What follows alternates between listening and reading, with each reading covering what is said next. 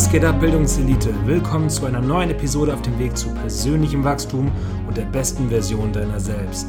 Triff faszinierende Menschen, erweitere deinen Horizont und denke outside the box. Denn Bildung ist unser höchstes Gut. Mein Name ist Torben und ich wünsche dir viel Spaß mit dieser Folge.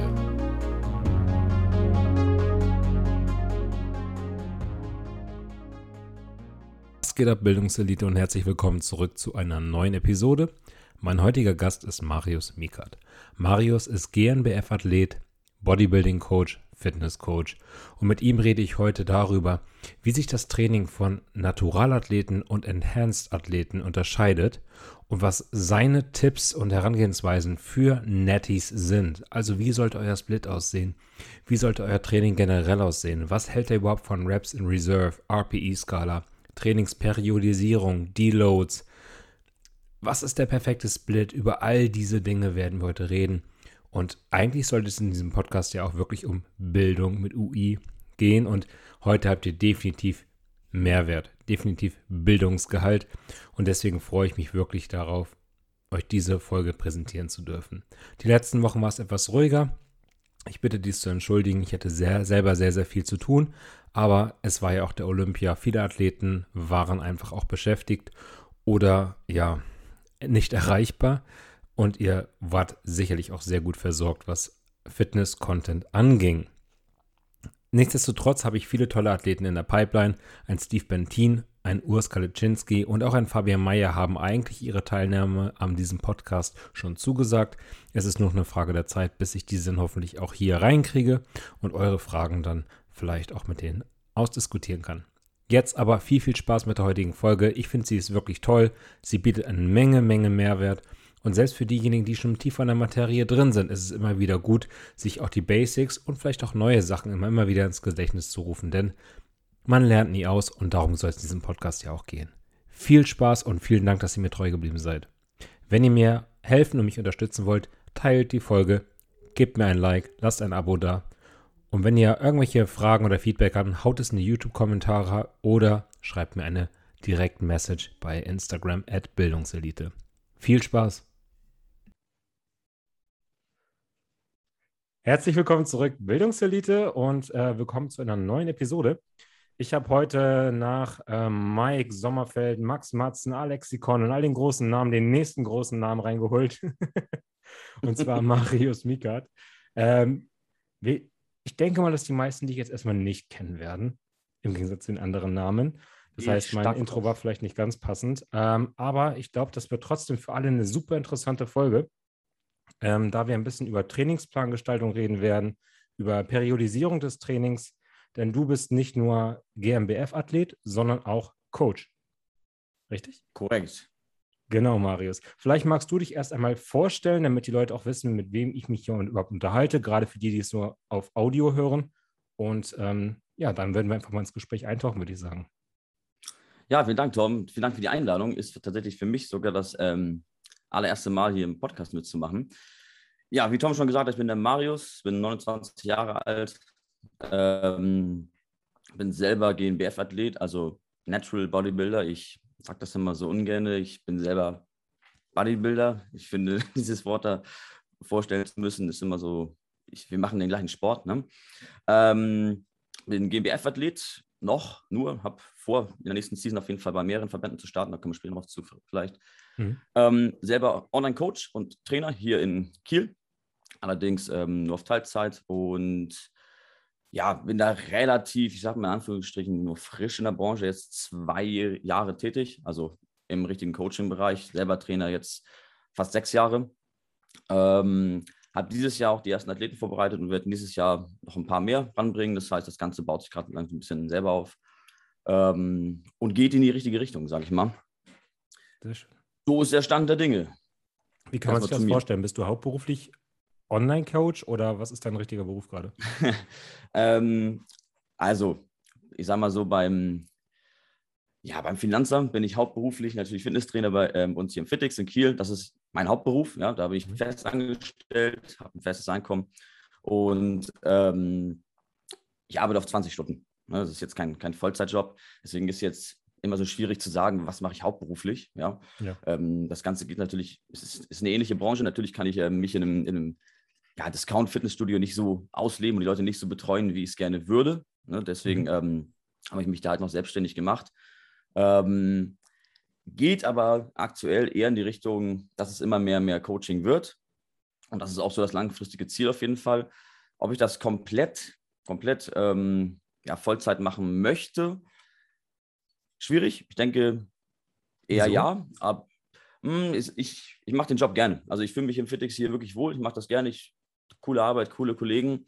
Ähm, aber ich möchte auch nicht höher gehen. Also ich bin jetzt, ähm, wie gesagt, auf 20 Stunden, 30, 40 Stunden wäre für mich keine Option.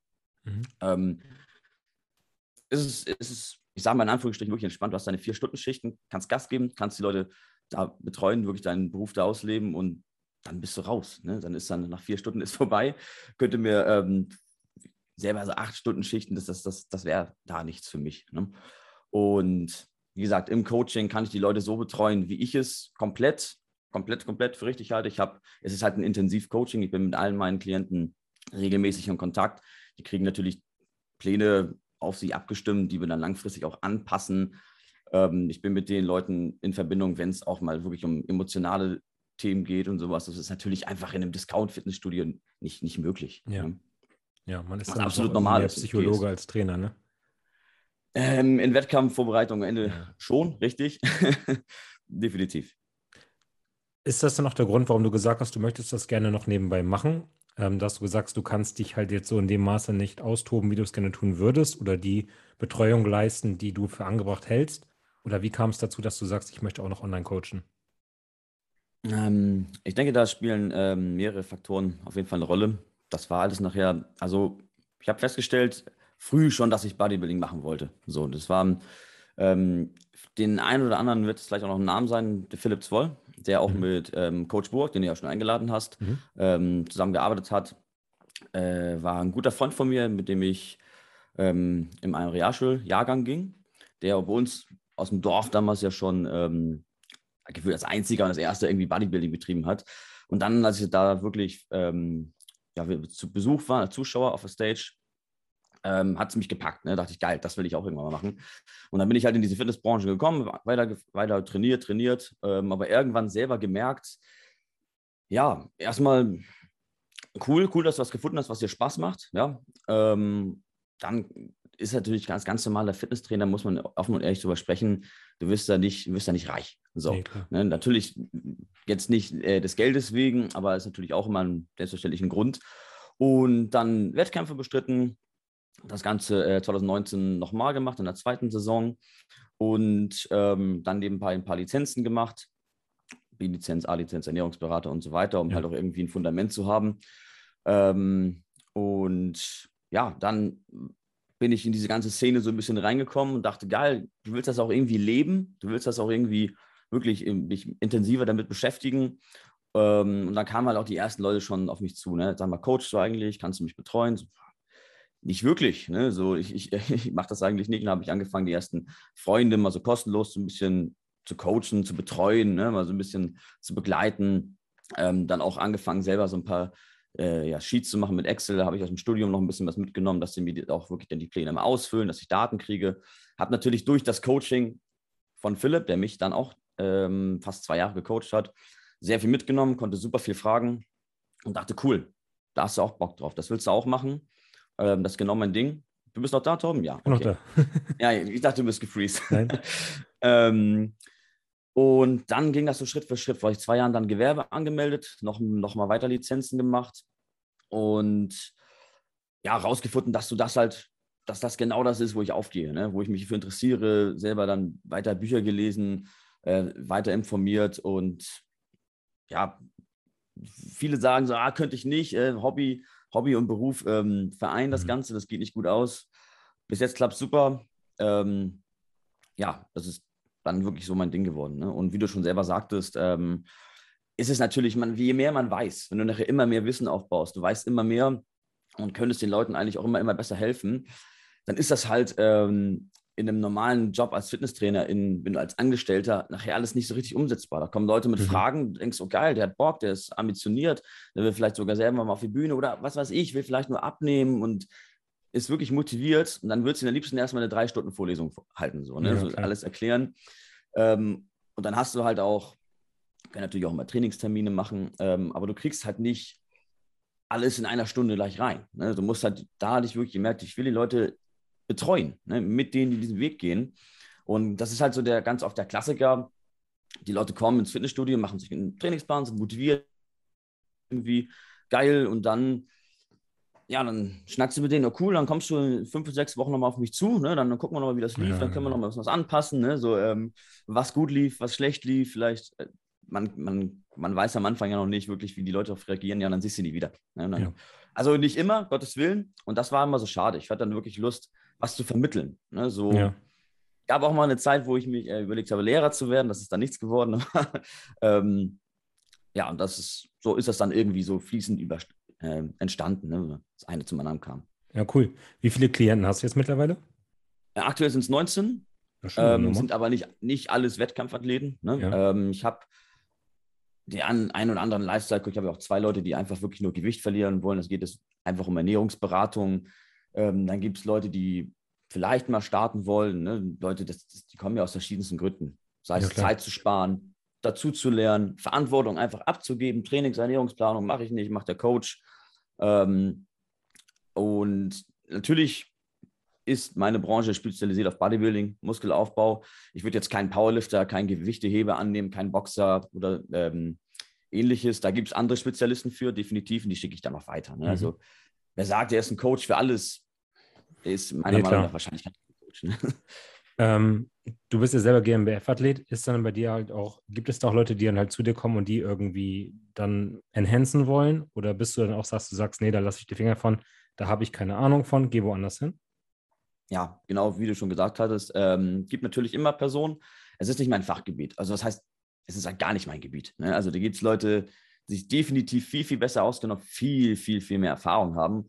Ähm, und ich bilde mich in anderen Bereichen intensiv weiter. Und das ist ja einfach ein gigantisches Thema für sich. Ich meine, es ja. geht hier um, es geht um Medikamente, ja, es geht darum, den Hormonhaushalt zu manipulieren. Ähm, und da bin, möchte ich mich nicht in die Verantwortung geben, von Dingen, die ich, von denen ich einfach keine Ahnung habe. Ne? Vor allem, weil man mit dem Feuer spielt, ne? Ja, also da, da falsche Entscheidung heute, kann das weitreichende Folgen haben. Definitiv, ja. Auf jeden du hast schon gesagt, du bildest dich sehr viel weiter. Ähm, wo bist du gerade dran? Was ist gerade so ein Trainingsprojekt oder dein, dein Baby, dein Projekt?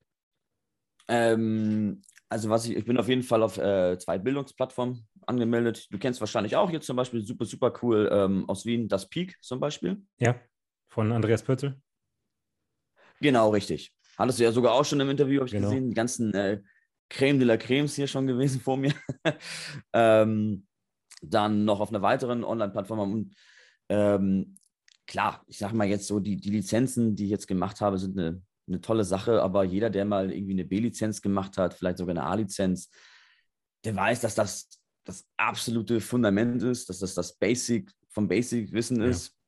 Ja. Und wenn du wirklich dich darin, ja, wenn du wirklich jemand Gutes werden möchtest, dann musst du dich einfach selber weiterbilden. Ne? Also es ist halt, du kommst aus einer B-Lizenz raus und eigentlich weißt du gar nichts. Ne? So sieht es aus. Ähm, aus dem Sportstudium. Da kommst du raus und denkst dir auch nur so, okay, äh, Hälfte wusste ich schon, andere Hälfte kann ich wieder vergessen. Und ähm, dann sind es halt solche Plattformen, wo man wirklich mal auch in so eine Bewegung reingeht und die mal analysiert und sagt, was passiert jetzt eigentlich gerade da in der Bewegung, ne?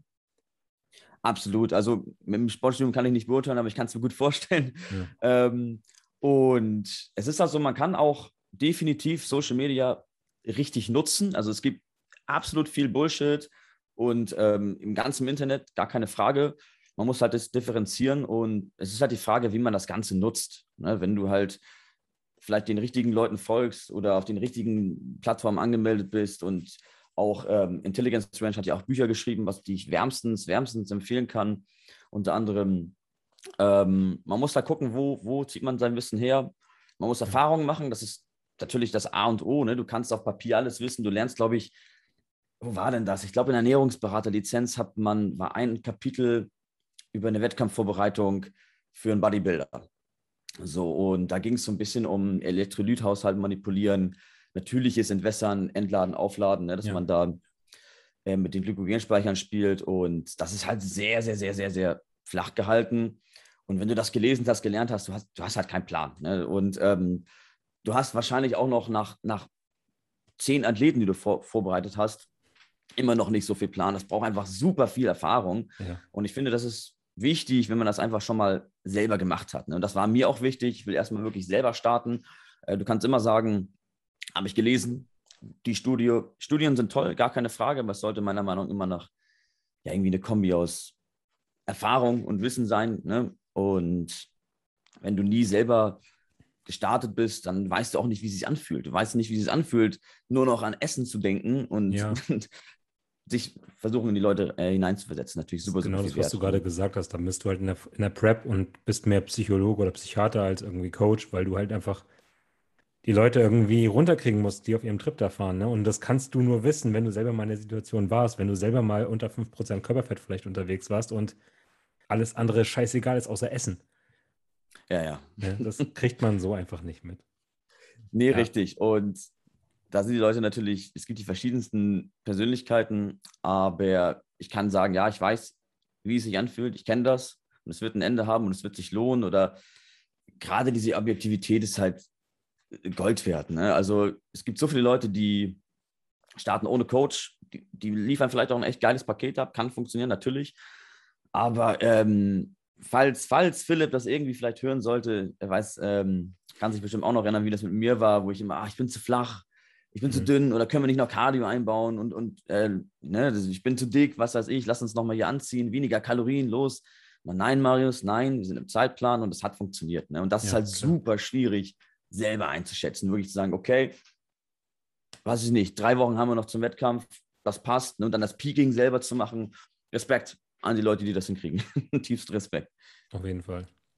Ähm, hat es dich dann mal interessiert, um nochmal dieses Thema dann noch vielleicht abzuschließen, dich mal in den Bereich Biochemie irgendwie oder Enhancement einzulesen und dann auch dann die Leute mit abzudecken? Oder ist das einfach etwas, wo du sagst, das ist nicht meins, das wird auch nie meins sein, da lasse ich die Finger von? Also, ich sag, sag niemals nie, ne? aber aktuell denke ich, ähm, man eher nicht, dass ich da dort eher nicht, nicht in die Richtung gehen werde. Äh, Gerade Natural Bodybuilding ist so krass am Wachsen, was total cool ist. Ähm, für Leute, die auch wirklich einfach mal Bock haben, ich will mal einen Bodybuilding-Wettkampf machen, möchte aber nicht auf anabole Steroide oder was weiß ich ne, äh, zurückgreifen. Ähm, und dafür ist es einfach super geil, dass dieser Sport auch immer allgemein, allgemein Bodybuilding wächst. Ne, so, dass das merkt man ja sowieso. Und von daher sehe ich mich da und ich denke, da kann man sich, man, man, man lernt nie aus. Ne? Mhm. Und jetzt dieses Riesenthema nochmal aufzugreifen, ähm, vor allen Dingen, da haben wir auch wieder den Punkt, selber die Erfahrung machen, ne? wenn ich es selber nie gemacht habe und immer sage, habe ich haben gelesen, mal gehört, oh, schwierig, finde ich schwierig. Das wäre jetzt auch mal zu dem Thema meine abschließende Frage. Du hast gesagt, du möchtest nächstes Jahr auch nochmal bei anderen Verbänden starten. Das heißt jetzt aber nicht, dass du äh, dann vielleicht auch nochmal auf die dunkle Seite wechselst, sondern du hast für dich Gründe gehabt, die magst du vielleicht auch nochmal nennen, zu sagen, nein, ich möchte dieses Natural Bodybuilding machen und ähm, auch wenn das andere vielleicht faszinierend ist und freakig ist, ist das aus bestimmten Gründen einfach nicht meins. Ähm, ja, also das hat sich dann irgendwie so ergeben, dass man, ähm, ich habe angefangen damit und irgendwann gesehen, es gibt ja auch Naturalverbände. Mhm. Klar, jetzt lässt sich auch wieder darüber streiten, sind da wirklich alle natural. Du kannst mhm. da nie von ausgehen, aber das ist jetzt auch nicht das Thema. Ähm, und ich, ja, ich denke, das ist ganz, ganz, gar nicht ganz genau erklären, wieso, aber irgendwie, ich habe nie damit angefangen und ich denke, wenn es wäre jetzt eh zu spät, sage ich mal so, und, und wenn ich es machen würde, dann eher mit der Ambition, dann wirklich auch irgendwann vielleicht mal eine Pro-Card zu holen oder das weiter beruflich zu machen. Und wer weiß, wie ich das Ganze mit 40 sehe, dass ich sage, ich werde wahrscheinlich immer Sport machen, ziemlich wahrscheinlich, ähm, mich da auch dort weiterbilden. Aber ähm, ich denke, dass ich bin mir zu 99,9 Prozent sicher, dass ich es nicht machen werde. Ja. ähm, andere Verbände, ja, es gibt natürlich auch noch viele europaweit oder international ähm, äh, Naturalverbände. Ich weiß nicht, wie streng die dort testen, da habe ich mich jetzt nicht so krass informiert. Gibt aber auch ähm, nette Athleten, die ähm, äh, in ungetesteten äh, Wettkämpfen teilnehmen. Gerade durch diese Klasse Classic Physik, die jetzt so geboomt ist in den letzten Jahren, ähm, wo du ja nicht mit der unglaublichen brachialen Masse stehen musst, okay, ähm, wo ja auch noch viele Naturalathleten keine schlechten Chancen haben. Ist jetzt nicht meine Zielklasse, ne? Ja. Ähm, aber ich möchte, ja, du sagtest nächstes Jahr, es wird wahrscheinlich übernächstes, also 23, vielleicht, ganz vielleicht das 24 sein. Es ist einfach als ähm, ununterstützter Athlet sind, ja, hast du halt nicht solche krassen Fortschritte. Ne? Wenn du jedes Jahr als Netty-Athlet startest, siehst du immer gleich aus. Vor allen Dingen, wenn du kein Anfänger mehr bist. Am Anfang geht es vielleicht noch, aber du baust eine gewisse Muskulatur auf und ähm, vielleicht verlierst du am Ende der Diät wieder ein klein bisschen was und dann bist du plus minus null raus. So, ja. deswegen dachte ich mir, lange Aufbau, draufpacken, an den Schwächen arbeiten und dann 23 oder 24 nochmal mindestens drei Wettkämpfe mitnehmen. Genau. Und jetzt kommen wir zu dem eigentlichen Thema, weswegen ich dich auch eingeladen habe, denn ähm, bis jetzt hatte ich eigentlich sehr, sehr viele Athleten drin, die halt offensichtlich enhanced sind, ähm, die halt auch da in dem Bereich sogar Profi geworden sind und die natürlich auch ganz anders an zum Beispiel ein Training herangehen müssen, als es Leute sind, die halt nicht unterstützt sind. Und ich glaube, für viele Zuhörerinnen und Zuhörer, die jetzt halt diesen Podcast hören, die halt auch vielleicht fasziniert sind vom Bodybuilding, die halt aber genauso wie du und ich auch sagen, nee, von ähm, Steroiden lassen wir mal die Hände, ja, die Finger von, ähm, dass die sich halt auch fragen, okay, was muss ich denn jetzt im Training eigentlich wirklich beachten? Vielleicht mal generell, bevor wir ein bisschen mehr ins Detail gehen, wo liegt deiner Meinung nach der Unterschied in der Trainingsgestaltung für einen naturalen einen enhanced Athleten? Ähm, ein riesengroßer Punkt ist die Regeneration. Ne? also jemand, der unterstützt ist, regeneriert schneller, verträgt natürlich auch einfach viel, viel mehr Trainingsvolumen, vielleicht sogar mehr Volumen und mehr Intensität. Ähm, und die, diese Person mit einer höheren Frequenz trainieren. Ich meine, viele Vollzeit-Bodybuilder, die da wirklich von leben, die trainieren morgens und abends. Ja, das wäre für mich gar nicht machbar. Also das würde ich gar nicht, auch wenn ich die Zeit der Welt hätte und jeden Tag neun Stunden schlafen kann und alle Rahmenbedingungen stimmen, das würde ich nicht abends noch das Maximum wieder rausholen. Ähm, und das ist, glaube ich, denke ich mal so, der, der, der größte Punkt ist die Regeneration. Ja, intensiv trainieren müssen beide, hart trainieren müssen wir alle. Wir müssen alle am Ball bleiben, wir müssen alle unser Protein decken. Ähm, ja, das denke, das ist der, der größte Punkt. Mhm. Würde ich dir absolut zustimmen. Wie ähm, sieht denn das mit einer Trainingsfrequenz aus bei Naturalathleten? Bei Enhanced haben wir sehr auf diesen Bro-Split oder Pro-Split, wie er genannt wird. Das heißt, einmal pro Tag irgendein Bodypart, fünf Tage die Woche Training. Einmal die Woche trainieren reicht.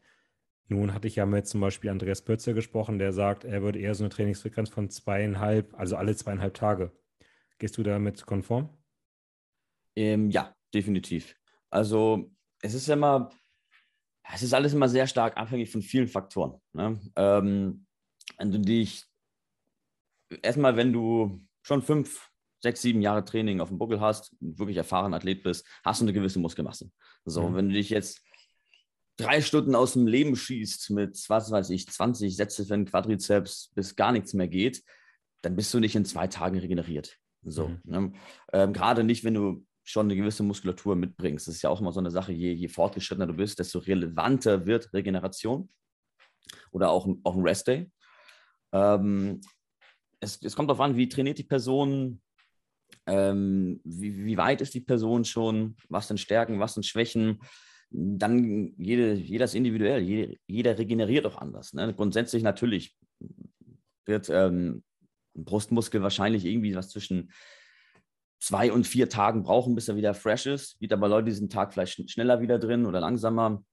Aber grundsätzlich als, als erster Anhaltspunkt, wenn man jetzt sich irgendwie einen Trainingsplan erstellen möchte und, sag jetzt mal, ununterstützt ist, kann man wie gesagt, es kommt immer darauf an, sich erstmal äh, vornehmen, versuchen, jede Muskelgruppe vielleicht zweimal die Woche zu trainieren. Zweimal innerhalb von sieben Tagen, vielleicht zweimal innerhalb von acht Tagen. Das ist immer schon mal so ein, so ein guter Ansatz.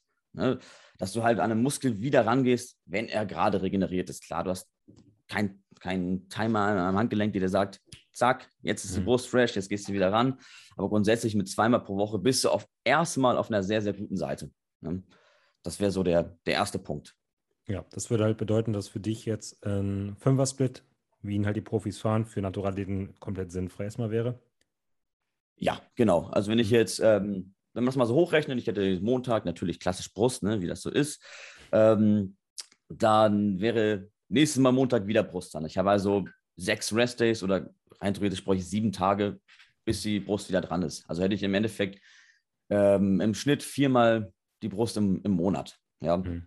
Und wenn ich jetzt reine Push-Session mache und wirklich Knallgas gebe, dann habe ich zwei, drei, oh, wenn ich mal richtig, weiß ich, wenn ich jetzt aus einer Trainingspause komme, vielleicht mal vier Tage Muskelkater und dann kann ich wieder rein. So, ne? Ähm, ich ich kriege ja auch gar nicht so viel Volumen ins Training rein, wie jemand, der unterstützt ist. Ich bin ja viel, viel früher platt. Ja, ich ja. vertrage ja gar nicht so viel. Wenn ich jetzt, wenn du wirklich, wirklich intensiv trainierst und alles aus jedem Satz rausholst, ist auch wieder individuell, ja, das kann man aber nicht so pauschal sagen. Da brauchst du wahrscheinlich irgendwas zwischen, ja, was ist jetzt, vier oder zehn Sätze für die Brust, dann bist du fertig. Also vier ist schon jetzt wirklich unteres Level, wenn du jetzt wirklich ich, mit Intensitätstechnik noch spielst, Widowmaker-Sets, Supersets äh, oder Rest-Pause-Sets, was weiß ich, aber ja, würde, würde für mich so keinen Sinn ergeben, ähm, da ich einfach Potenzial für Strecke lasse. Ja, der Muskel ist schon längst, längst wieder bereit und ich gebe ihm keinen Reiz. Bevor ich jetzt aufs Volumen gehe, würde ich erstmal bei der Frequenz bleiben. Das bedeutet halt, du würdest jetzt Montag meinetwegen die Brust trainieren, dann spätestens irgendwie Donnerstag oder Freitag wieder den nächsten Reiz setzen wollen. Genau, beispielsweise. Genau. Jetzt gibt es ja aber auch Muskelgruppen, ähm, ich nehme mal als Beispiel die Beine. Jeder kennt es, da machst du immer so ein Beintraining und fünf Tage später tut der Gang auf Toilette immer noch weh. Also das ist ja auch individuell dann halt, wie man ähm, bestimmte Muskulatur vielleicht auch irgendwie quälen kann oder wie man sie halt regenerieren kann. Ähm, es kann sicherlich auch mal sein, dass zum Beispiel die Brust sich nach zwei Tagen wieder regeneriert hat, weil einfach die regenerativen Kapazitäten da sehr hoch sind, aber halt die Beine vielleicht irgendwie eine Woche brauchen. Richtig? Absolut richtig. Ja, okay. Beine, ja, erzähl weiter. Nee, ich bin, das war meine Frage schon. ähm, der Quadrizeps der meistens zusammen mit dem Gluteus trainiert wird, also Oberschenkelmuskel, vordere Oberschenkelmuskel mit dem Gesäßmuskel, vielleicht sogar noch der Beinbeuger mit drin ist, je nachdem, wie der, Rest, äh, der, der Leg Day aufgebaut ist. Mhm. Das sind unsere größten Muskelgruppen. Ja, das sind die, die Muskelgruppen, die am meisten ja, Kalorien verbrennen, Energie benötigen, am meisten Sauerstoff benötigen. Ähm, klar, bis, und die auch am meisten, wenn man jetzt mal hochrechnet, na gut, jetzt verglichen mit der seitlichen Schulter vielleicht nicht, aber viel Volumen vertragen, vor allen Dingen viel ähm, Intensität vertragen und auch benötigen. Ja, und das geht natürlich auch im Endeffekt ziemlich aufs zentrale Nervensystem, das auch erstmal wieder sich erholen muss. Ähm, ganz grundsätzlich, also ich kenne kenn Athleten, auch un, äh, ununterstützte Athleten, die die Beine alle sechs Tage trainieren, ne? aber dann auch richtig.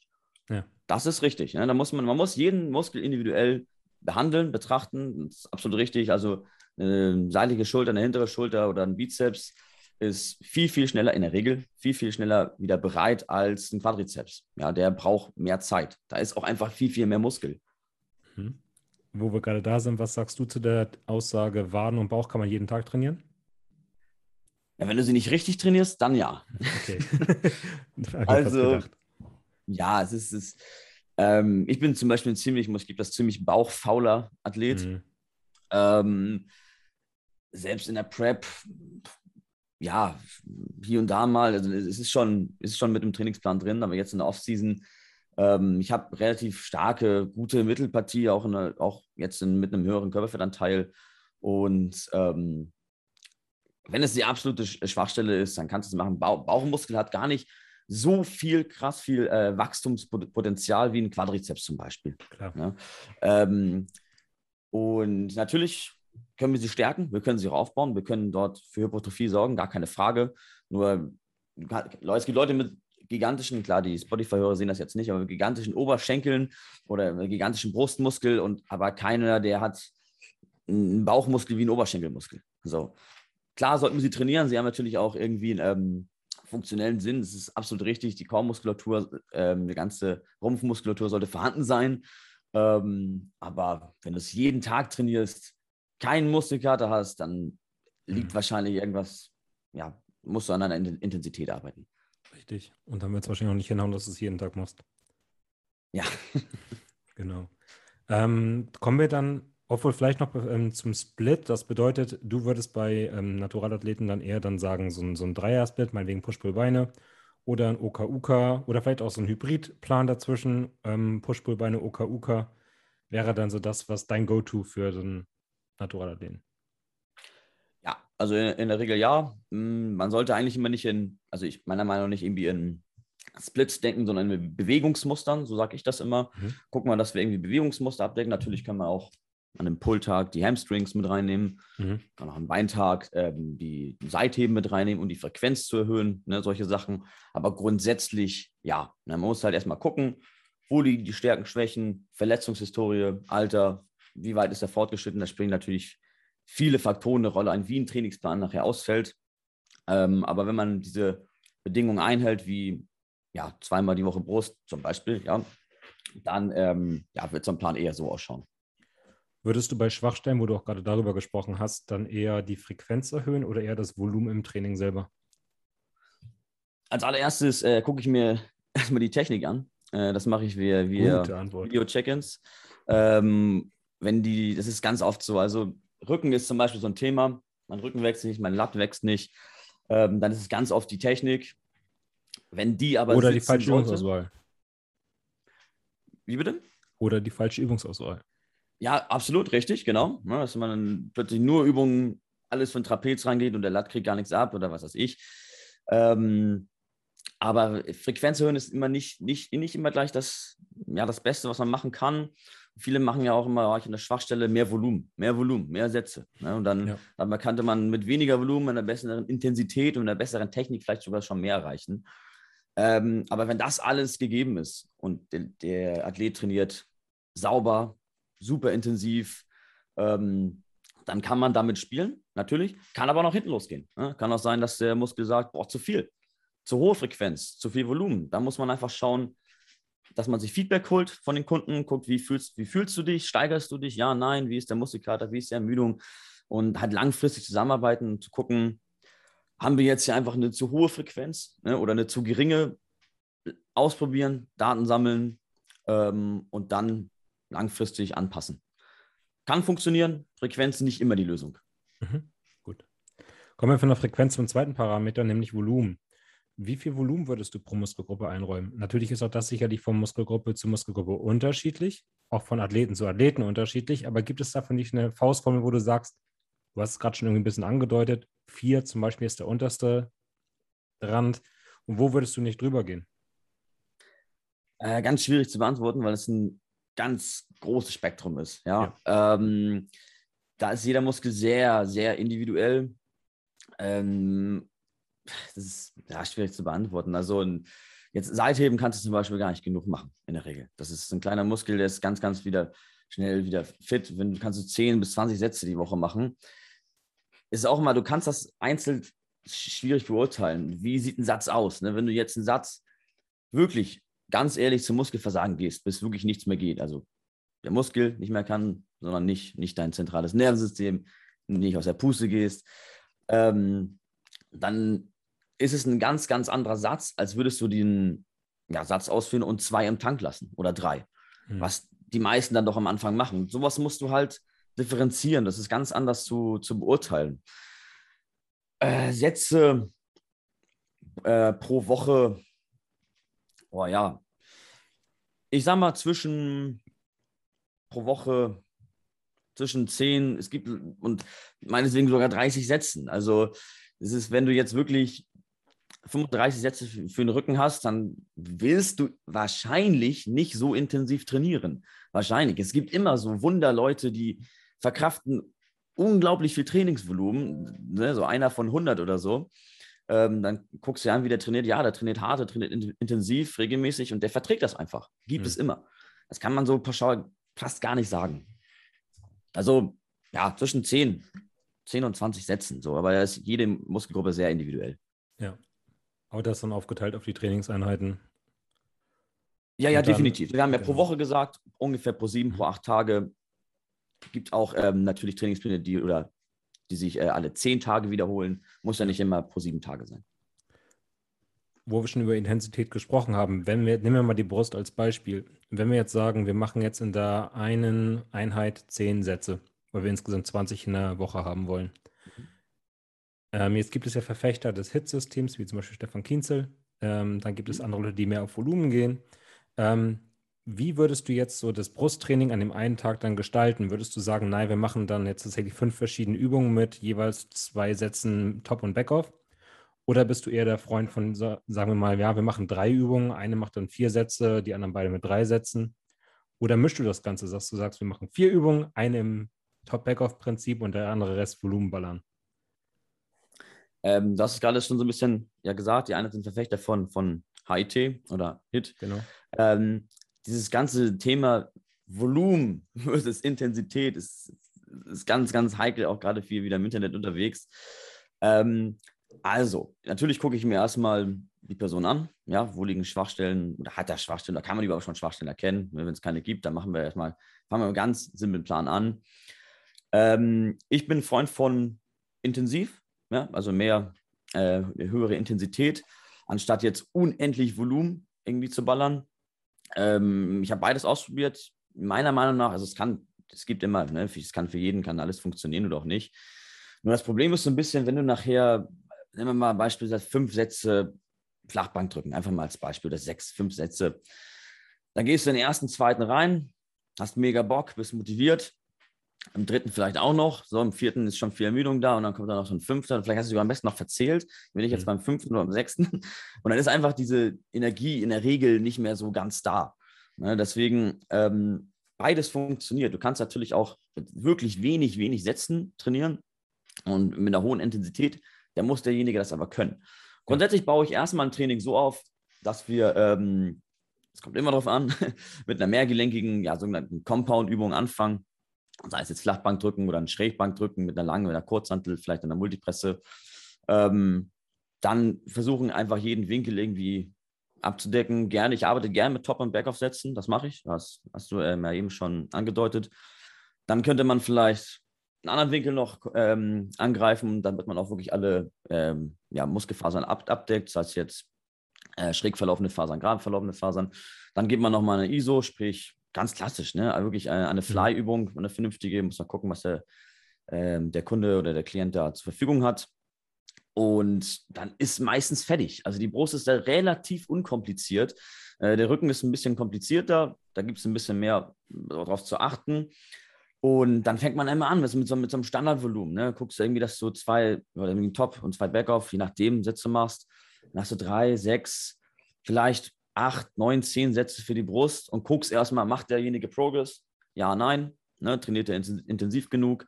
Und dann kann es irgendwann mal sein, dass sich dann Stärken und Schwächen herausstellen. Dann siehst du vielleicht, okay, obere Brust ist vielleicht nicht ganz so ähm, ausgeprägt. Dann kann man sich mal in verschiedene Fly-Varianten probieren oder vielleicht auch mit einer Schrägbank-Variante anfangen.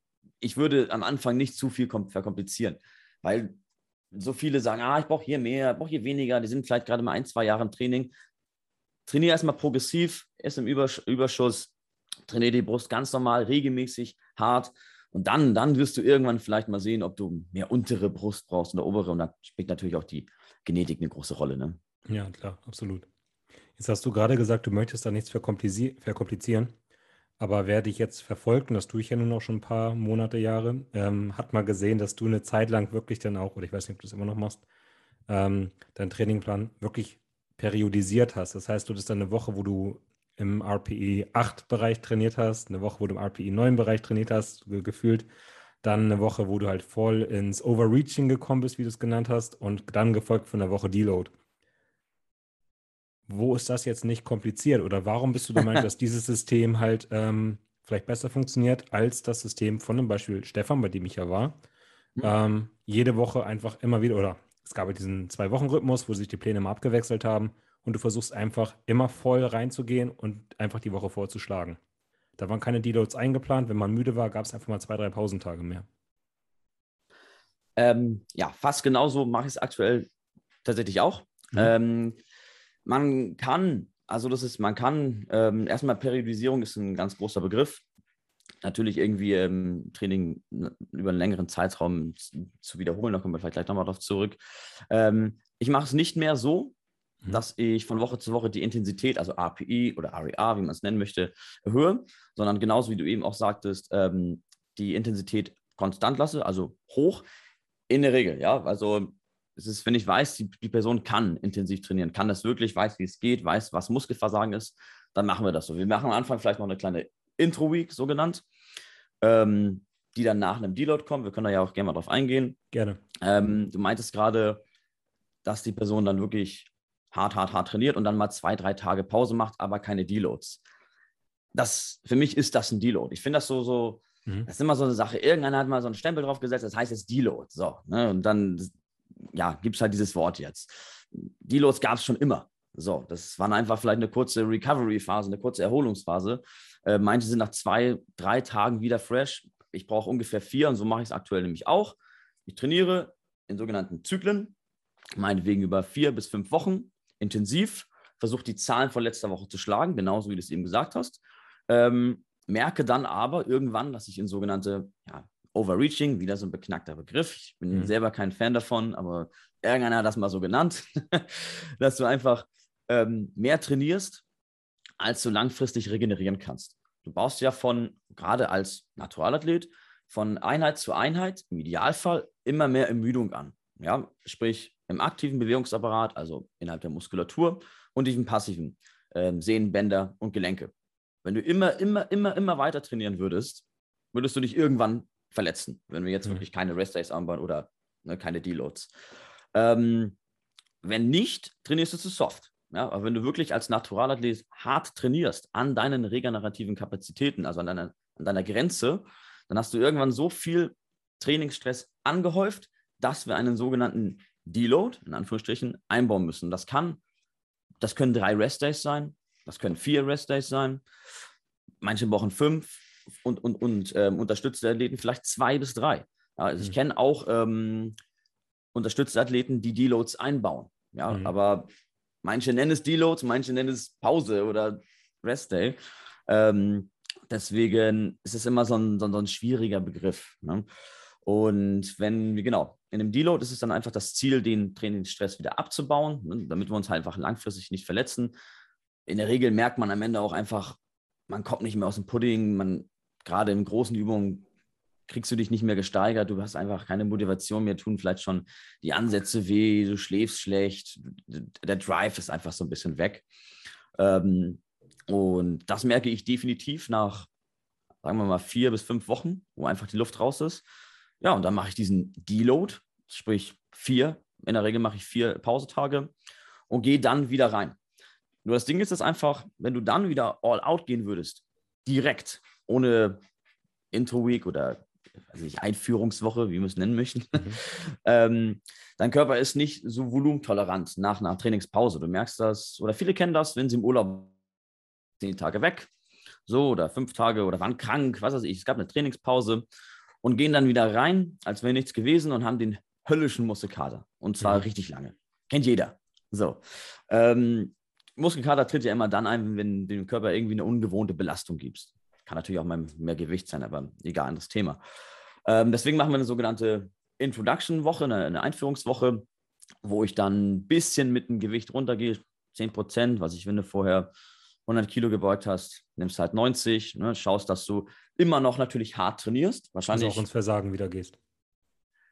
Eben nicht, das mache ich nicht. Mhm. Genau. Ich mache eigentlich, lasse ich das Volumen relativ konstant, nur ähm, in der sogenannten Intro-Week gehe ich nicht ans Muskelversagen. Lass vielleicht mhm. ein, zwei im Tank.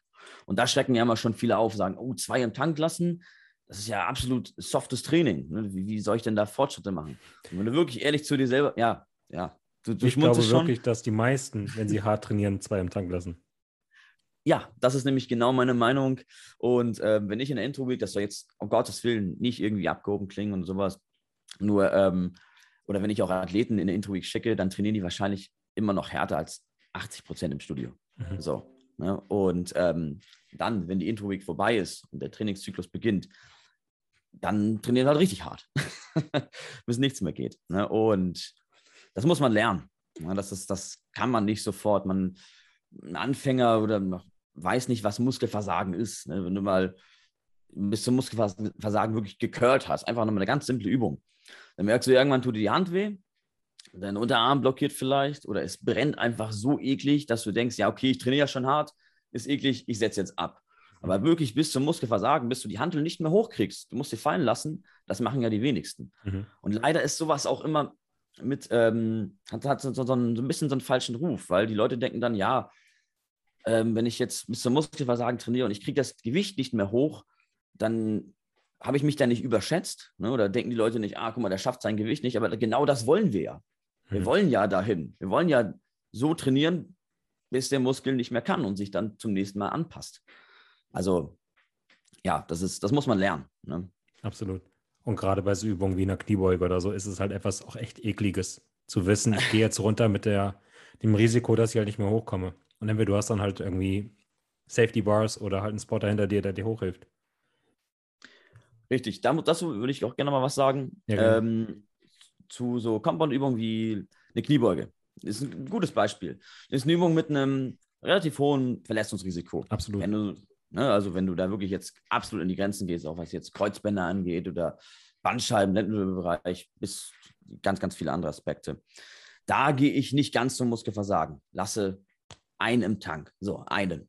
Ne? Und das heißt, du kriegst die letzte Wiederholung wirklich noch mit Ach und Krach gerade so hoch. Du weißt, du schaffst sie. Es ist eine absolute Qual. Gehst dann aber nicht nochmal wieder runter. Ne? Das, das machen wir Maschinen. Das äh, mache ich mit den Kunden zum Beispiel an der Beinpresse. Ja. Super geil. Kann man machen. Es passiert nichts. Ne? Der, der Stopper fängt dich auf. Was soll passieren? Du kriegst das Gewicht nicht mehr hoch. So, ja, dann genau. bist du Muskelversagen. Bei der Kniebeuge vielleicht auch nochmal da ist als Tipp. Ich mache das gerne bis zum technischen Versagen, nenne ich es immer. Ich weiß nicht, ob das der richtige Begriff ist.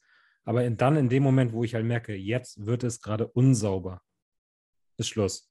Also sobald mhm. ich eine Wiederholung nicht mehr so ausführen kann wie die erste, sage ich bei der Kniebeuge, hier ist Ende, weil die nächste wird einfach eklig und dann belaste ich halt andere passive Strukturen mehr als meine Quads oder meine Beine.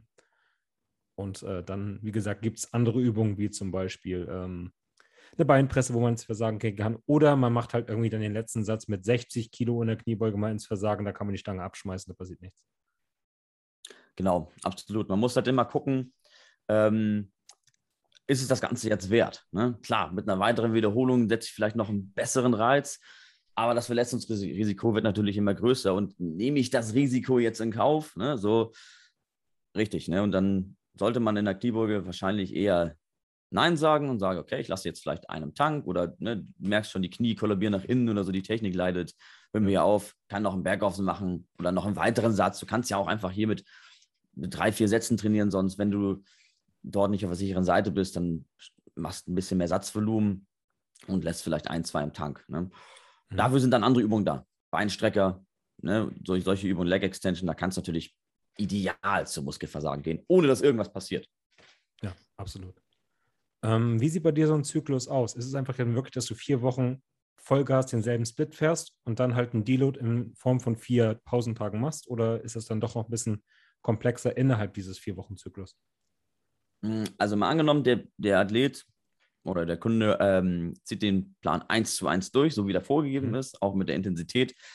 Dann gestalte ich das Ganze so, wir machen eine ja, Introwoche, wo wir, ähm, es ist ja erstmal so uns an die stell dir vor, du hast einen neuen Kunden und machst einen ganz neuen Plan und schickst das erste Mal in so ein, in so ein Periode, periodisiertes Trainingssystem. Sondern ist meistens der erste Zyklus sowieso dafür da, rauszufinden, wie stark bin ich überhaupt. Ne, dann machen wir eine Introwoche, ermitteln erstmal die Gewichte. Der Kunde hat dann ähm, ja, Rep-Ranges, also Wiederholungsbereiche vorgegeben bei gewissen Übungen. Muss man gucken, ah, was mache ich überhaupt? Ähm, ähm, acht bis zehn beim Bankdrücken, weiß ich gar nicht, mache dann erstmal, okay, habe ich zwölf geschafft, ne, mache ein bisschen mehr.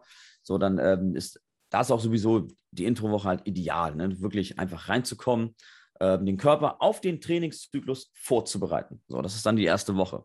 Dann geht's los. Dann trainiere ich ja mit voller Intensität, gerade bei Isolationsübungen. Manchmal gebe ich auch Intensitäten an, wie wenn wir jetzt vier Sätze Seitheben machen, kann man auf jeden Fall bei jedem Satz all out gehen. Ja? ja. Wenn wir jetzt Butterfly haben, sage ich vielleicht, ähm, die einen kennen es RER oder RPE. Ja? RER ist Reps in Reserve, also Wiederholungen im Tank. Ähm, sagt dann 0 bis 1. Das heißt, wer drei Sätze, lässt vielleicht bei den ersten beiden Sätzen einem Tank und beim letzten gehen wir nochmal all out. Also wirklich intensives Training. Ja, und dann geht es in die nächste Woche. Volumen wird in der Regel nicht erhöht, kommt dann mal so ein bisschen drauf an, aber wenn ich jetzt weiß, die Person trainiert wirklich wirklich, wirklich intensiv, wird es in der Regel nicht wieder ähm, erhöht.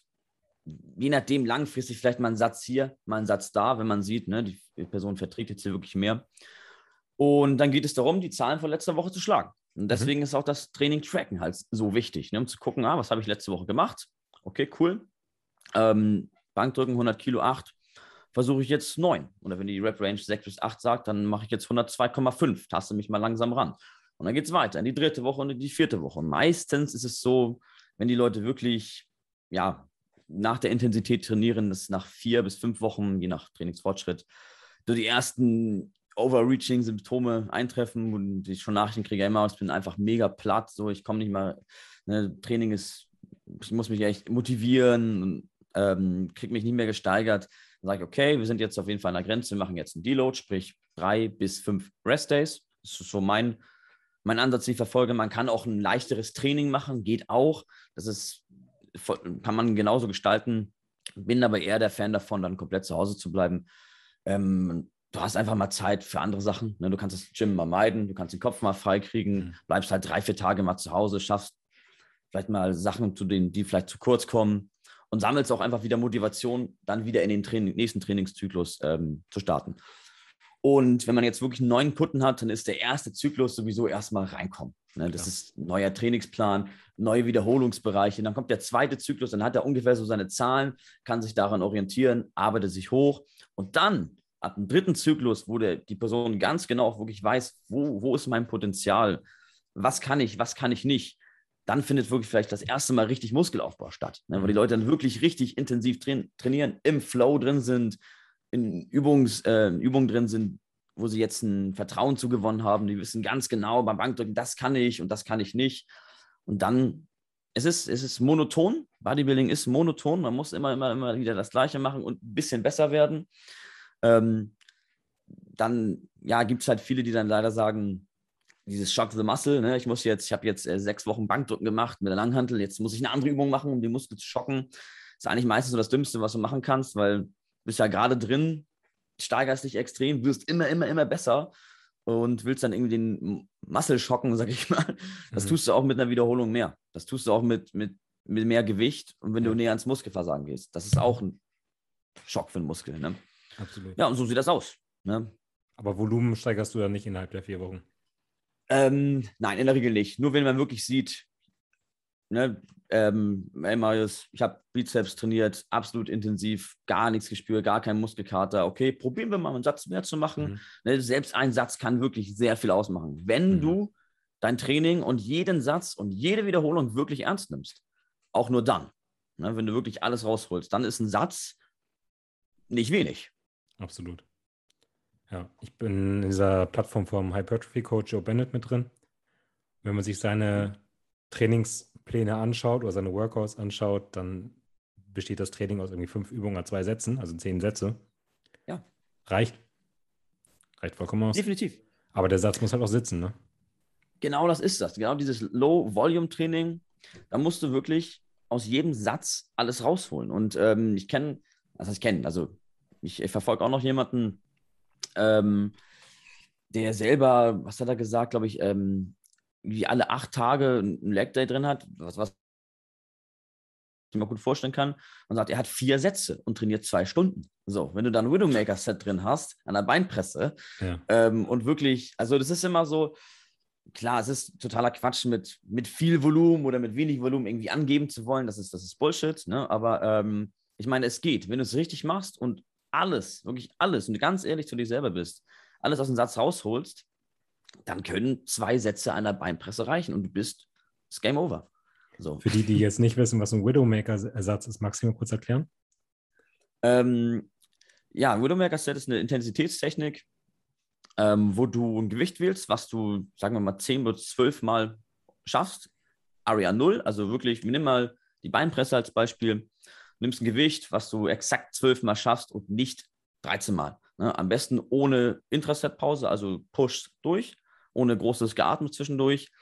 Ähm, wenn du diese zwölf Wiederholungen erreicht hast, wo, die du ja gerade so geschafft hast, lässt du das Gewicht drauf. Also du bleibst auch im Gerät, du setzt jetzt nicht ab und atmest dich quasi bis zu 20 Wiederholungen hoch. Das heißt, du holst Luft, holst Luft, holst Luft, gehst runter, drückst wieder raus, holst Luft.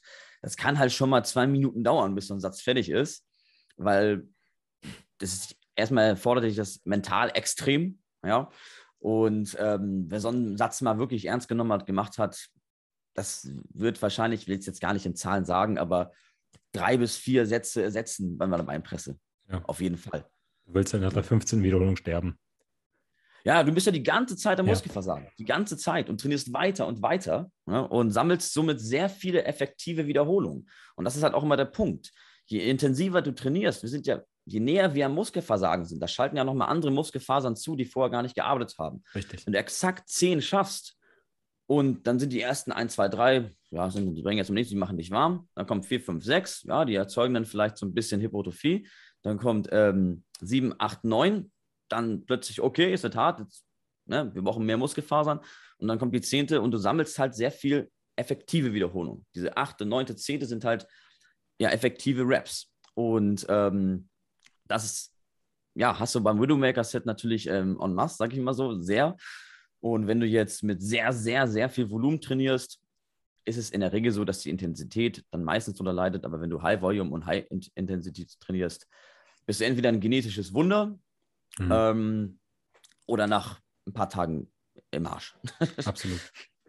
Ähm, Intensitätstechnik haben wir dir dann also auch ihren Platz? Ja, hier und da schon, klar. Wenn, mhm. Also wenn ich, ähm, man muss das natürlich auch erlernen, ne? man muss den Leuten das so ein bisschen beibringen.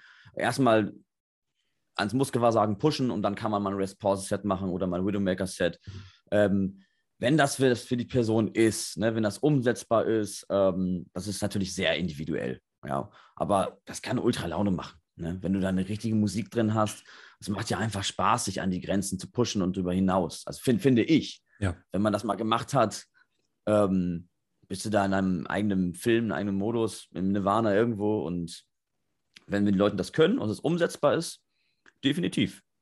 Mhm. Macht Spaß. Und Spaß muss gegeben sein. So, ne? Das klingt jetzt nach einer sehr hohen Intensität, die du trainierst. Wie lange dauern deine Trainingseinheiten in der Regel oder wie lange sollten sie dauern? Also grundsätzlich, bis du fertig bist und alles erledigt hast. Da würde ich jetzt nicht irgendwie auf die Uhr gucken. Ähm, aber ich bin schon zwei bis zweieinhalb Stunden dabei. Mhm. Ich nehme mir die Zeit auch. Ähm, Training ist halt einfach ein, ich sag mal so, das Highlight des Tages. Ähm, und ich habe die Zeit, sagen wir mal so, ich, ne, das geht ja auch mit, mit dem Beruf ähm, mit der Stundenanzahl, aber es ist nicht so, dass ich unmenschlich viel Volumen habe. Ne? Ich brauche natürlich auch einfach die Satzpausen.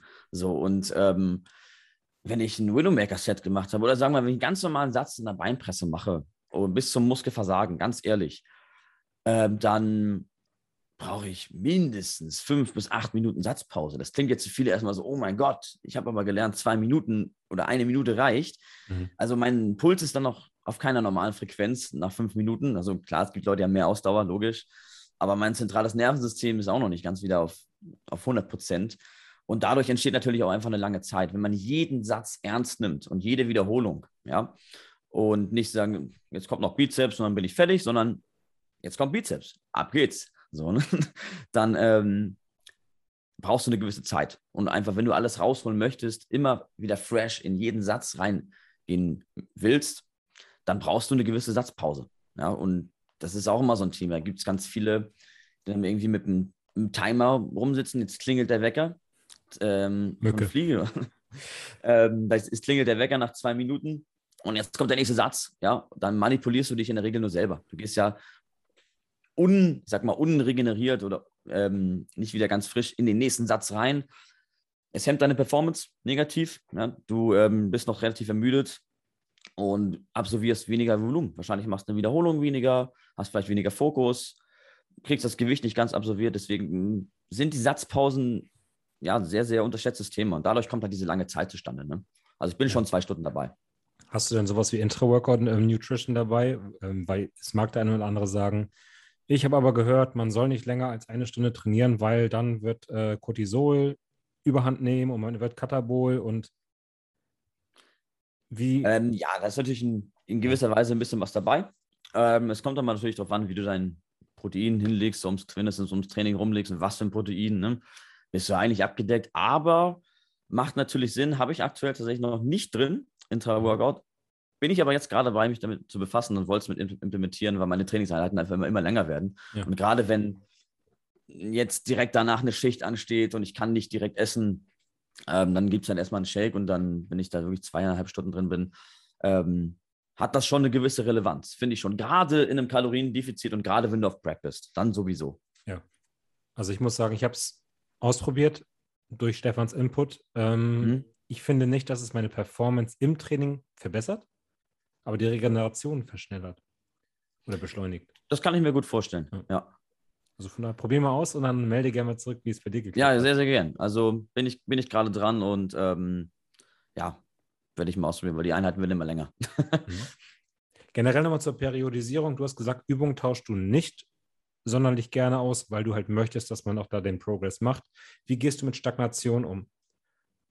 Genau. Also ähm, klar, gibt es irgendwann einen Fall, wo man dann Übungen austauschen sollte. Ja. Ähm, ich würde erstmal gucken, als allererstes, wenn Stagnation irgendwie vorhanden ist, ähm, erstmal Technik schauen. Ja. Dann kann man gucken, okay, Technik sitzt. Dann kann man vielleicht mal eine Rep-Range ändern, ja, den Wiederholungsbereich ändern. Ähm, dann kann man die Übung vielleicht auch an eine andere Stelle reinpacken, vielleicht an ein bisschen nach oben schieben im Trainingsplan. Wenn man aber alles ausprobiert hat und das alles nicht funktioniert, dann gilt es natürlich auszutauschen. Und ähm, das ist auch immer so eine Sache, ne? weil viele sind verliebt in ihre Übung. So, wollen aber Bodybuilding machen, wollen Muskelaufbau, Hypertrophie ist das oberste Ziel. Sagen aber, ja, aber die Kniebeuge, die ist so geil, das ist meine Lieblingsübung, die mache ich schon immer und das ist, da bin ich einfach, die hängen an diese Übung dran. Ja, aber machen aber schon lange keinen Progress mehr, stehen da einfach fest. Und dann ist halt dieser, geht es diesen schwierigen Schritt zu wagen, sagen, okay, wir gehen vielleicht mal in die Hackenschmidt zum Beispiel. Ne, und dann wachsen die Leute plötzlich, ne, weil es vielleicht ein anderer Bewegungsablauf, ein anderer Bewegungsradius ist. Ähm, ja, man sollte Übungen tauschen, definitiv. Es gibt Szenarien, aber nicht zu früh, weil viele machen es wirklich viel zu früh. Ne, dass wir dann irgendwann mal einmal, wenn es nicht klappt, eine schlechte Session haben oder keinen Spaß und jetzt, oder dieses halt, ich muss den Muskel schocken, wir wechseln die Übung. Ähm, ja, erstmal analysieren, evaluieren, gucken, was läuft falsch ne, oder woran mag es liegen. Ähm, kann auch Sachen in der, Nähe, in, der Nähe, in, der Nähe, in der Ernährung oder in der Regeneration sein. Ähm, aber erstmal ein bisschen rumprobieren mit Rep Range, Intensität, vielleicht Reihenfolge und dann kann man austauschen. Wie gehst du jetzt damit um, wenn äh, Klienten zu dir kommen und sagen, naja, die Übung spüre ich halt irgendwie nicht oder hm. mir macht das die Übung keinen Spaß, können wir bitte irgendwie den Split nochmal ändern? Hm, also Spaß und nicht spüren sind natürlich zwei verschiedene Sachen, aber klar, ja. also erstmal, wenn ähm, die Person sagt, das ist ganz, der Klassiker ist bei einem Romanian Deadlift. Ja, ich, die werden immer stärker, die Ausführung ist tippitopp. Angenommen, ich habe das jetzt gecheckt, die Ausführung der Video läuft. Und dann, ich spüre meine Hamstrings nicht. Ja, ich werde immer stärker, aber ich spüre sie nicht. Ja, Muskelgefühl ist in erster Linie erstmal nicht essentiell für Muskelaufbau. Das muss man den Leuten erstmal klar machen. Muskelgefühl ist eine geile Sache. Ja, und ähm, in vielen Isolationsübungen und in vielen Übungen auch wirklich sinnvoll und kann den Kunden helfen, Muskel richtig anzusteuern. Aber wenn du ein ADL, also ein rumänisches Kreuzheben, 1A ausführst, und ein gewisses Gewicht drauf hast und Progress machst, dann arbeiten die Hamstrings. Ohne diese Muskelgruppe könntest du diese Übung gar nicht ausführen. Sie, sie, arbeiten, sie werden auch wachsen und vielleicht spürst du sie nicht so krass. Vielleicht nächsten Tag, wenn sie ein bisschen ermüdet sind. Das muss man erstmal klar machen. Ne? Und wenn man, wenn ich jetzt Nachrichten bekomme, ich spüre die und die Übung nicht, ich bei, bei einem Überzug zum Beispiel, ein Pullover oder ein Cable Row, ähm, dann lasse ich mir Videos zuschicken, gucke erstmal die Technik an. Wenn die Technik sitzt, dann kann man immer noch drüber reden. Ne? So muss man den Leuten natürlich halt immer klar machen, dass das nicht essentiell ist. Ähm, wenn es jetzt aber dazu kommt, sagt, es macht mir gar keinen Spaß.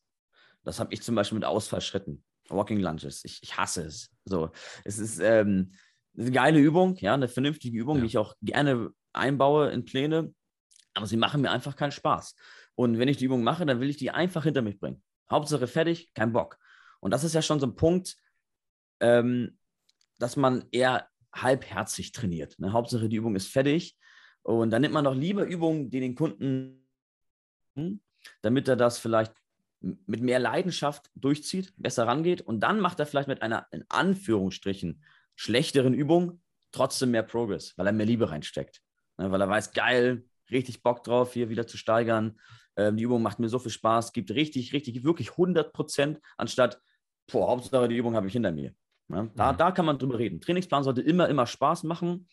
Ähm, klar muss man auch mal Sachen machen, die vielleicht weniger Spaß machen, weil man nicht drum rumkommt um gewisse Bewegungsmuster. Ähm, das ist, wer fette Beine haben will oder wer auf die Bühne will, braucht Beine, so muss dementsprechend auch Beine regelmäßig intensiv trainieren und auch progressiv trainieren. Da kommt man nicht drum rum. Ja, man kann natürlich immer über Übungen reden und sagen, ey Marius, das, das, das schockt mir einfach null an. Gibt es da irgendwas? Und das ist das Schöne an Bodybuilding. Du hast halt eine riesengroße Toolkiste und kannst halt reingreifen, ähm, musst Bewegungsmuster abdenken und sagen, hey, cool, wir machen das, wir machen das.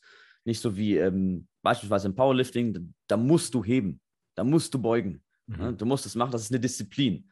Beim Bodybuilding musst du auf der Bühne stehen und abliefern, gut ausschauen, hart sein, Symmetrie mitbringen und so weiter. Und das geht halt mit vielen verschiedenen Programmings, also Trainingsplänen und auch vielen verschiedenen ähm, Übungen. Gibt es denn trotzdem Übungen, wo du sagst, die müssen eigentlich rein? Das sind eigentlich so geile Übungen, die baue ich in wirklich jeden Plan mit ein? Zumindest Anfang. Eigentlich, hm, eigentlich fast gar nicht. Ähm, also ich würde jetzt ja, ein Seitheben. Ein Seitheben würde ich ja eigentlich fast immer mit einbauen, weil du kommst halt an eine ähm, mittlere Schulter sonst schwierig ran. Vielleicht noch, noch ein aufrechtes Rudern, ne? mhm. das noch. Aber in irgendeine Seitheb-Variante muss drin sein. Ne? Sei es jetzt mit, mit Kurzhand in einem Kabelzug, am besten halt kombiniert. Da kommt man meistens gar nicht drum rum. Das, das hätte ich jetzt gesagt. Klar, irgendeine Curl-Variante, gibt es aber auch 100 Varianten, aber eine bestimmte Übung explizit würde ich jetzt nicht sagen. Bestimmt, wenn man jetzt mal meine Trainingspläne an, angucken würde, gibt es vielleicht, vielleicht gibt es eine Übung, die in jedem Plan drin ist, dann ist es aber auch Zufall. Mhm. Sonst hast du gesagt, gehst eher nach Bewegungsmustern, sprich zum Beispiel nochmal um die Brust, eine drückende und eine fliegende auf jeden Fall mit rein. Ähm, Rücken, eine vertikal ziehende, eine horizontal ziehende. Eine genau, ähm, hüftdominante Übung vielleicht noch. Genau. Ne? Ich gucke in Bewegungsmustern, dass die abgedeckt werden. Da muss man natürlich auch schauen, welche Geräte hat der Kunde zur Verfügung, was im Fitnessstudio ist er angemeldet. Ähm, gibt es da wirklich geile Geräte? Gibt es Geräte, die nicht so viel Sinn machen? Oder gibt es Geräte, die man vielleicht ein bisschen, ja, in Anführungsstrichen umbauen kann, sage ich mal. Also es gibt ja, Hammers Range ist ein gutes Beispiel. Die haben echt viele tolle Geräte, wo einfach die, das Problem liegt so ein bisschen in der Belastungskurve liegt, ne? dass die Maschinen extrem schwer nach hinten werden, mhm. ähm, wo der Muskel dann ähm, einfach schwach wird, dann kannst du dich anders positionieren, dadurch die Kraftkurve ein bisschen verändern.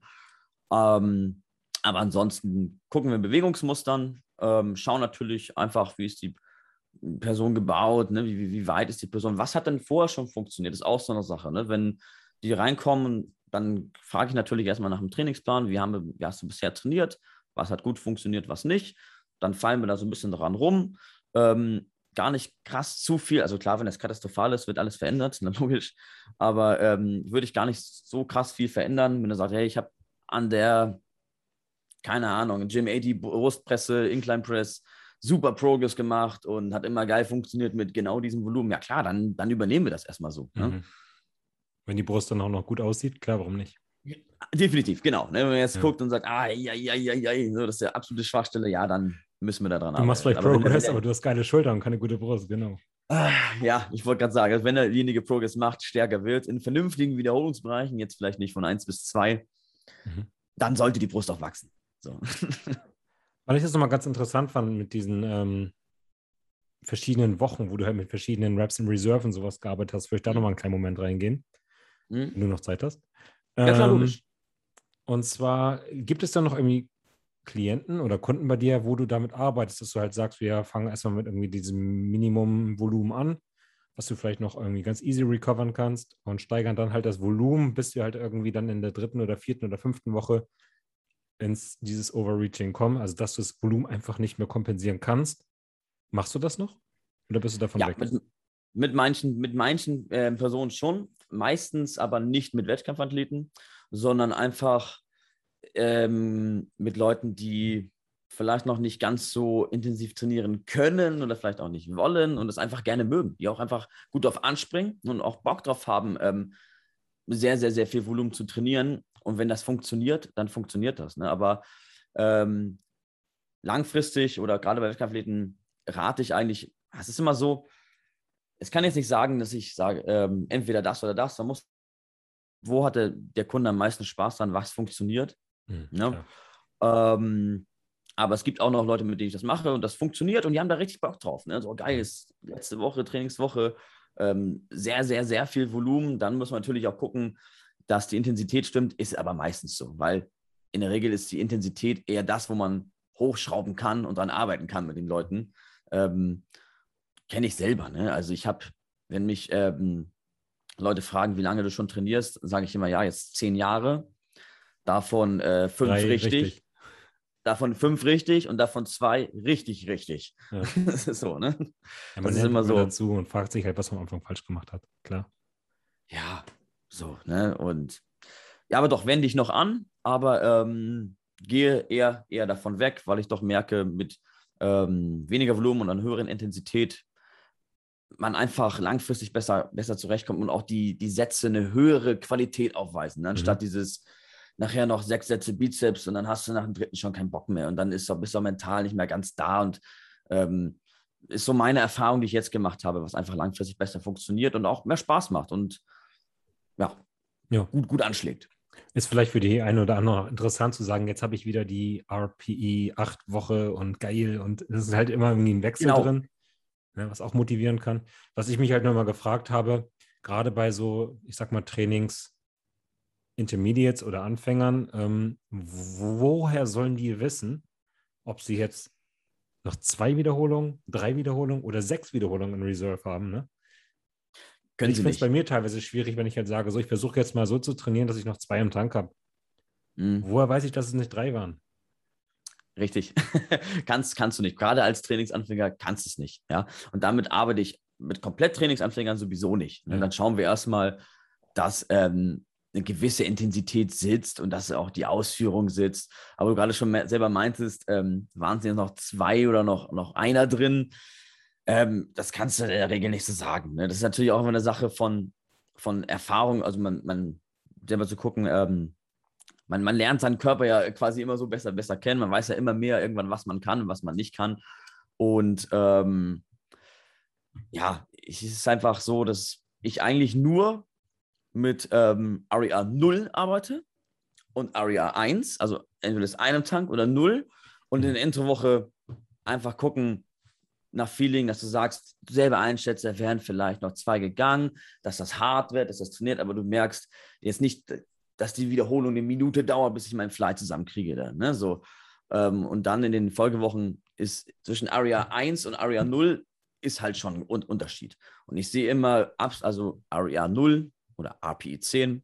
Absolutes Muskelversagen ist für mich immer so, ähm, du machst eine Wiederholung, aber die letzte scheitert. Du machst vielleicht nur eine, eine, eine Drittelwiederholung oder eine halbe. Ja? Und mhm. das ist für mich Muskelversagen. Wenn die letzte noch komplett absolviert worden ist, klar, kann das immer sein, dass du am Muskelversagen warst, logisch, ne? aber bei Übungen, wo es geht, an Kabelzügen, geführten Übungen, will ich Wiederholungen sehen, die ähm, nicht mehr auszuführen sind, weil der Muskel fertig ist. Dann nimm wenigstens noch die exzentrische mit.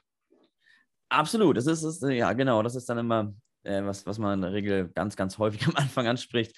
Trainieren sie ganz, ganz hart und zack, lassen die Handel dann irgendwie fallen. Und ne? dann hm. nimm dann noch die negative schön mit. Mhm. Letzte Frage zur Periodisierung.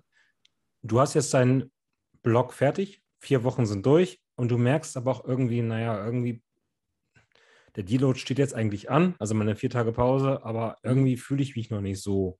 Hängst du dann noch eine Woche dran oder bist du dann mit deinem Plan verheiratet und sagst, nee, nee, nee, jetzt ist der Deload dran? Weil ich nee, kenne mich ja. persönlich und mir fällt es extrem schwer, Pausen zu machen.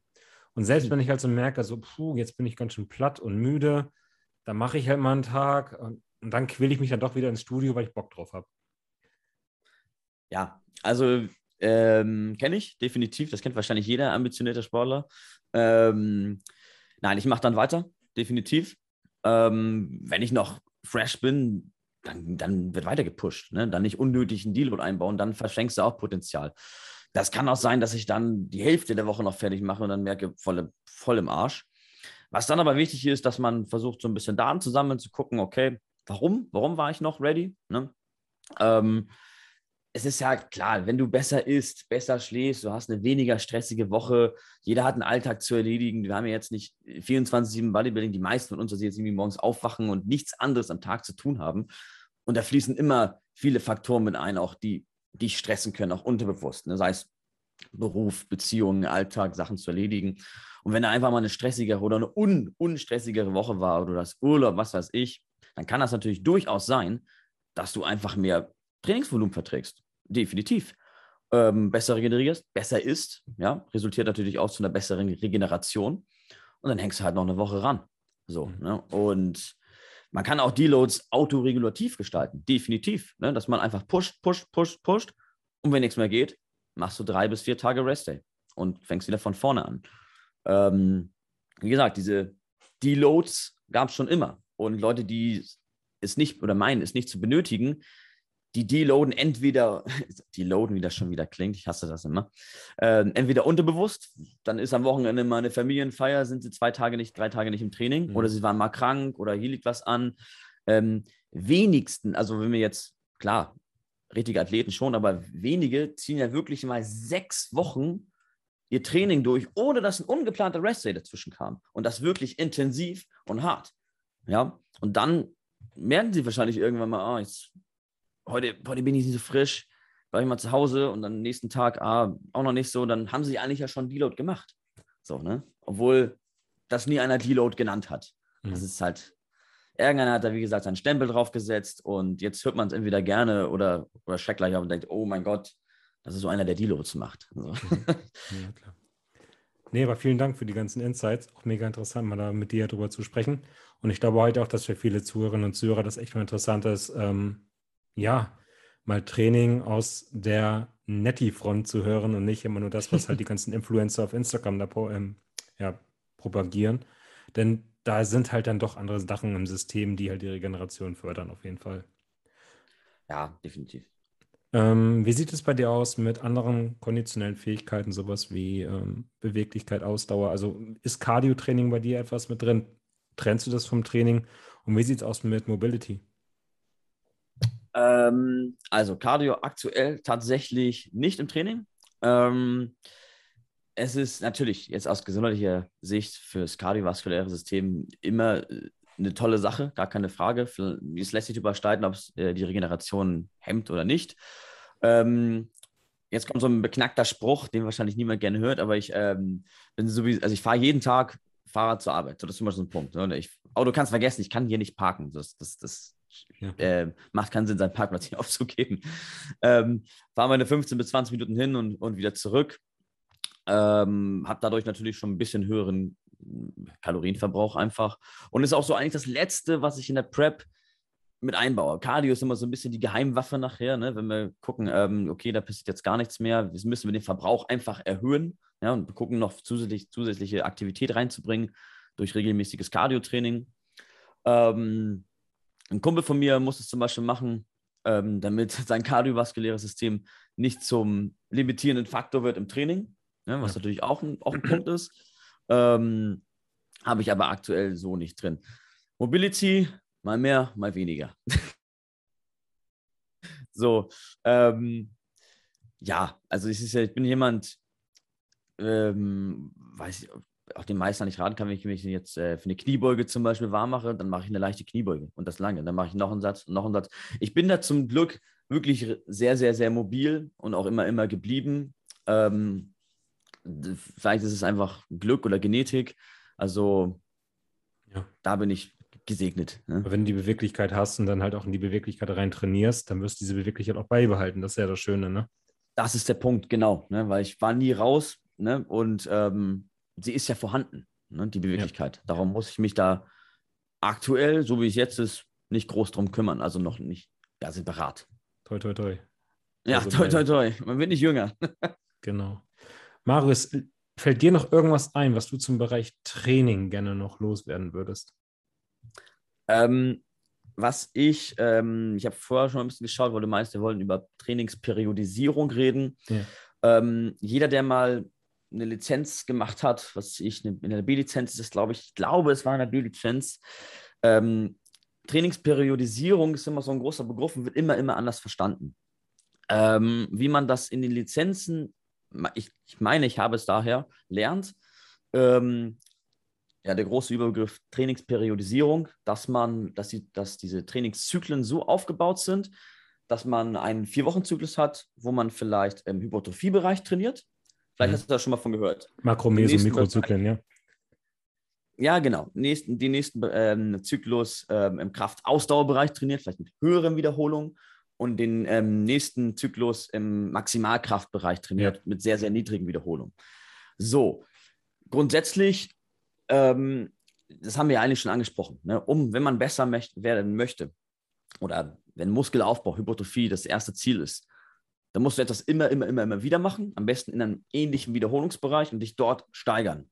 Und wenn du jetzt nach diesen Zyklen trainierst, wie ich gerade meinte, Kraft, Ausdauer, Maximalkraft, Hypertrophie, dann bist du ja gerade in der Übung drin, gerade im Bankdrücken zum Beispiel auf sechs bis acht Reps.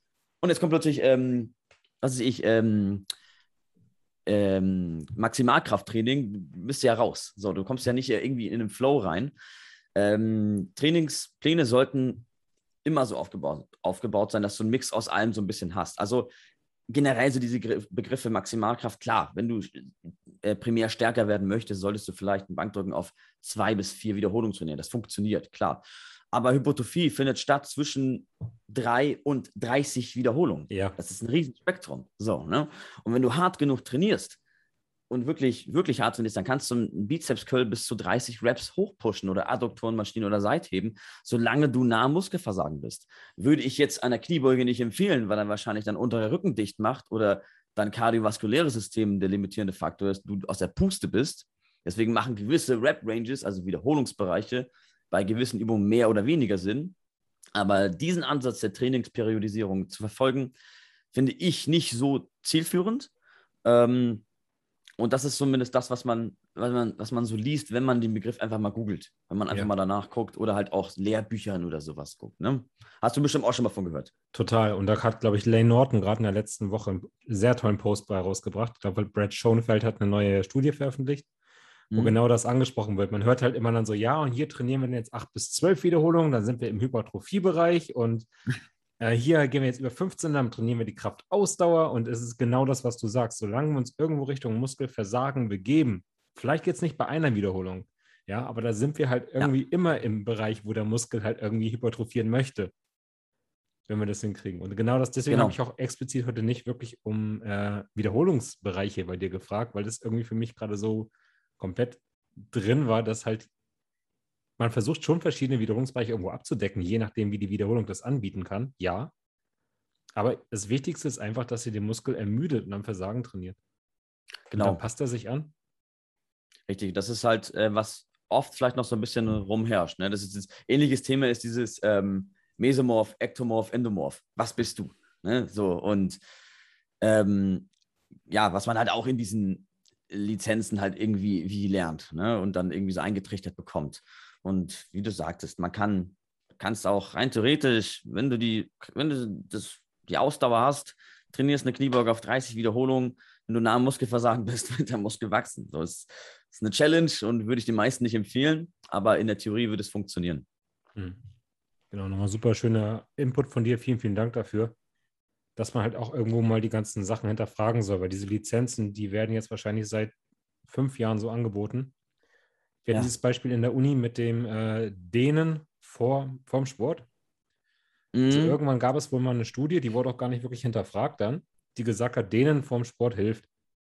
So, und ja, dann wurde das über Jahre an den Universitäten gelehrt, in Trainerlehrgängen gelehrt und keiner hat es hinterfragt, weshalb mal ein paar Studien sich damit befasst haben und gesehen haben, dass bei Leichtathleten, die sich vor einem Hürdenlauf gedehnt haben, ja, die mhm. Leistungsfähigkeit mhm. bis zu 30 Prozent niedriger war als ohne Dehnen, weil der Muskeltonus einfach vermindert worden ist. Genau. Das hat niemand hinterfragt. Und ähm, deswegen fragt, hinterfragt das ruhig mal. Wenn da jetzt ein Trainer kommt und sagt, naja, du trainierst jetzt 9 wieder, äh, 13 Wiederholungen, du bist jetzt im Kraftausdauerbereich. Ist die Scheiße mit. So, jetzt habe ich sie. ähm, dann hinterfragt das ruhig mal. Ne? Absolut.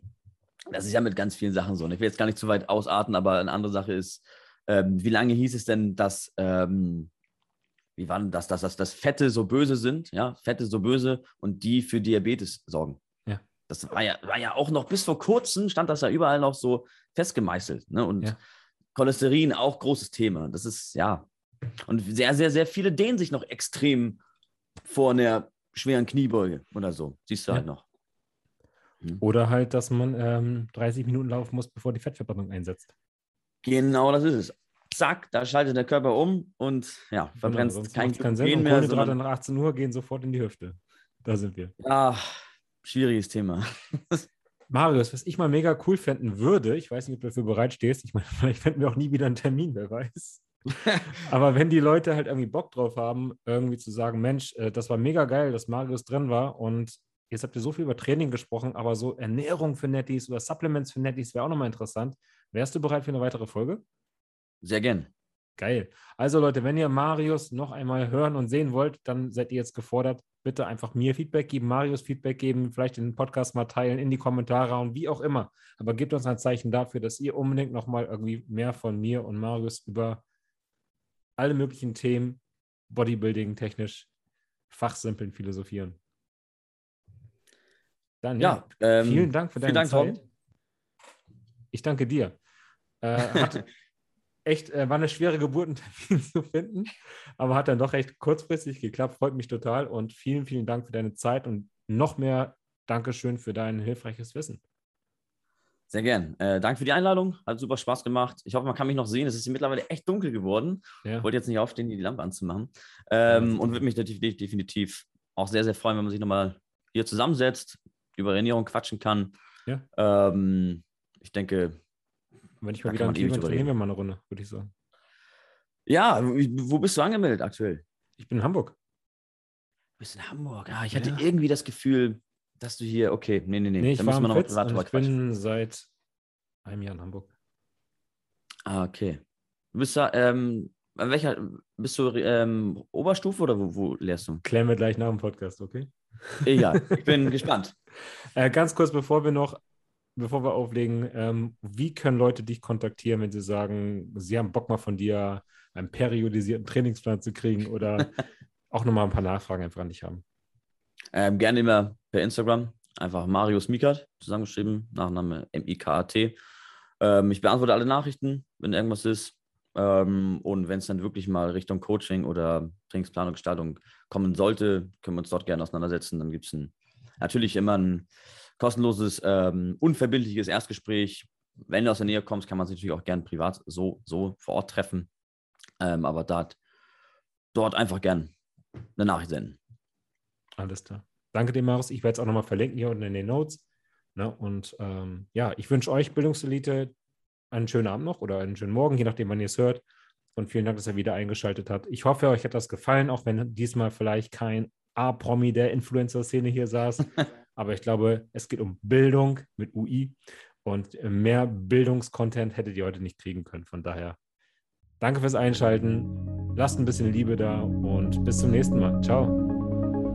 Ciao, bis zum nächsten Mal.